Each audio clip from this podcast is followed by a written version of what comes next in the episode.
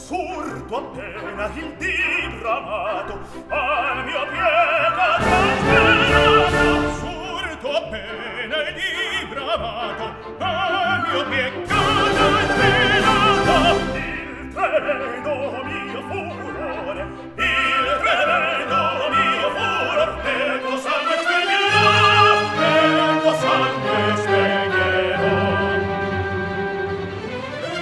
Da singen zwei Tenöre ein leidenschaftliches Duett, offensichtlich in einer romantisch-italienischen Oper.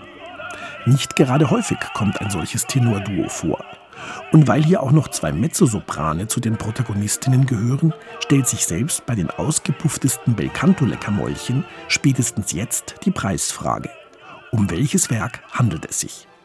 Wohl niemand wird das beantworten können, denn seit 180 Jahren wurde dieses Stück nicht mehr aufgeführt. Die Rede ist von dem Dreiakter Il Proscritto von Saverio Mercadante. Er und sein Librettist Salvatore Camarano haben es 1842 am Teatro San Carlo in Neapel uraufgeführt. Damals immerhin das führende Opernhaus in Italien.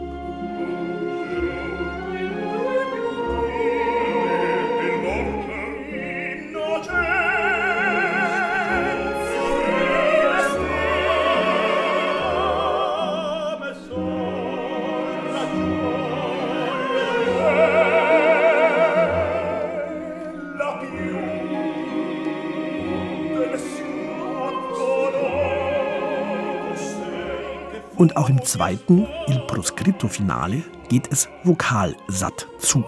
Zu einer kraftvoll sich emporschwingenden Melodie verschlingen sich die Ensemblestimmen, die ihr trauriges Schicksal beklagen.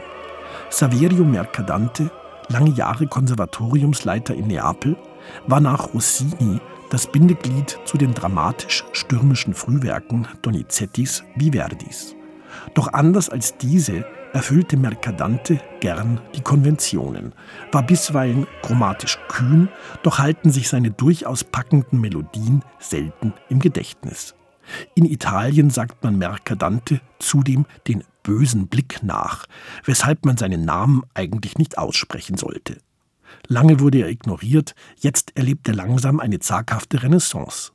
So wurde etwa kürzlich in Frankfurt sein Frühwerk Francesca da Rimini inszeniert. Doch hören wir hier einen weiteren Arienausschnitt aus Il Proscritto.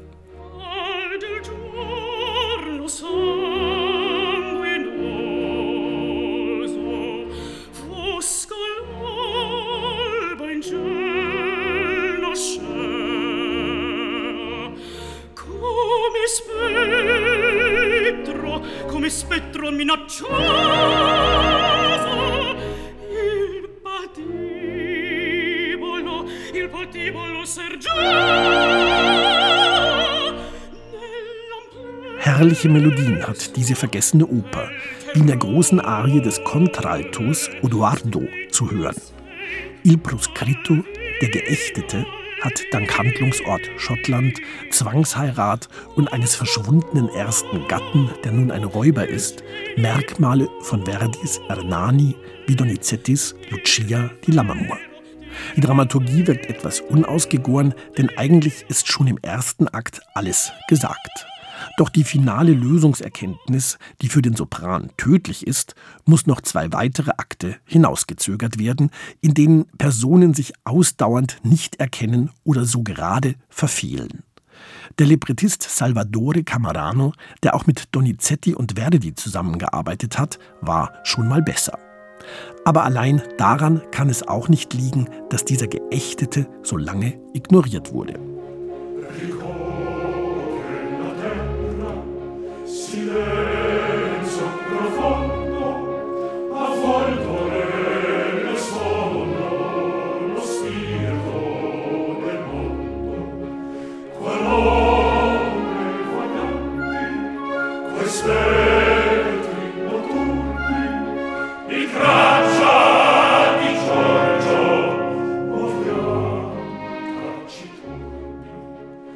Denn die Musik ist stark, schön gebaut und reißt mit. Wie hier dieser Chor im zweiten Akt. Natürlich ist solches ein gefundenes CD-Fressen für ein Entdeckerlabel wie Opera Rara, welches die ideal passende Besetzung aufbieten kann.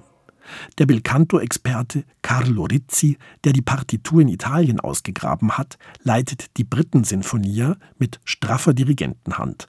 Ramon Vargas und Ivan Ayon Rivas singen gereift und feurig jung die beiden Tenorrivalen Giorgio und Arturo. Irene Roberts ist mit gutturalem Mezzo bei der Liebesobjekt Malvina.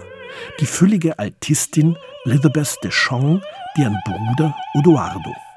So hat Mercadante eben doch weit mehr zu bieten als nur sein beliebtes zweites Flötenkonzert.